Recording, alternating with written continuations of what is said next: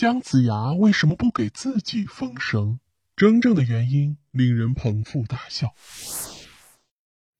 要说中国历史上智商非常高的军师，有很多人会脱口而出是诸葛亮；如果要谈到武力值最高的武将，很多人会说是关羽。但是如果把这两样数据综合起来，更多的人第一个想到的是姜子牙。这个人呢，在我们国家的历史上可以算得上是传奇人物了。人们对他的印象都是一人一神。这主要是因为小说《封神榜》把这位中国的历史人物给神化了。那么本期就来说一说姜子牙的故事。在现实中啊，姜子牙其实是一位智商非常高的开国之主，他辅佐周武王建立起了属于自己的齐国，当然后来也把自己手下的这个国家呀治理得井井有条。但是在《封神榜》中，他是元始天尊的爱徒，在完成了灭掉商朝、兴盛周朝的伟大事业之后，他开始着手啊，把手下的一些官员封神，这就是《封神榜》的来历。但是在现在看来，这其实是一种对精神上的鼓励。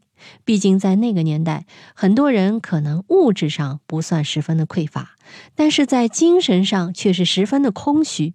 姜子牙可能就是为了给这些人精神上的安慰，所以才想到了封神这一招。当所有的人都封过了神以后啊，人们惊讶的发现，姜子牙并没有给自己安排一个神仙的职位。有很多人都在问：“哎，他这是为什么呀？”姜子牙呢，只是笑笑不说话。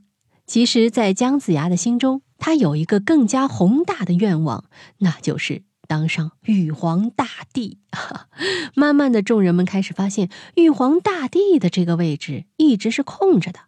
这件事情在人群中越传越开，人群也开始躁动起来。于是就有人问：“哎，玉皇大帝要由谁来担当呢？”姜子牙微笑的说道：“不用着急，自然有人。”这个时候，人群中突然跳出一个人来说。我便是张友仁，这个玉皇大帝的位置应该是我的。大家听出了这里面的蹊跷了没有？这个叫张友仁的人听到姜子牙说“不用着急，自然有人”，哎，他听到了“有人”两个字儿，觉得自己的名字啊跟着对得上号，于是便跳将出来，大喊一声。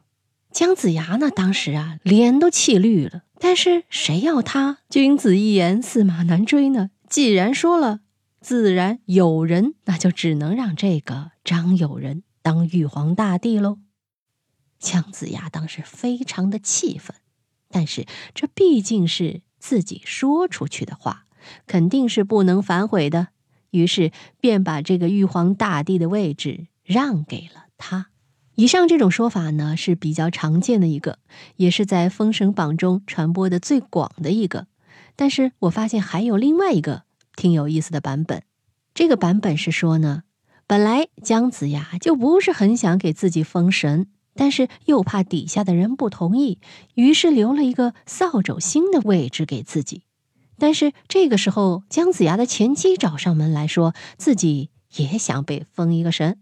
姜子牙本身是非常的不情愿的，但是介于前妻之前对自己还不错，念旧情吧。也不能让他空手而归呀，但是神仙的位置是有限的，没办法，才把之前给自己留的扫帚星的位置给了前妻。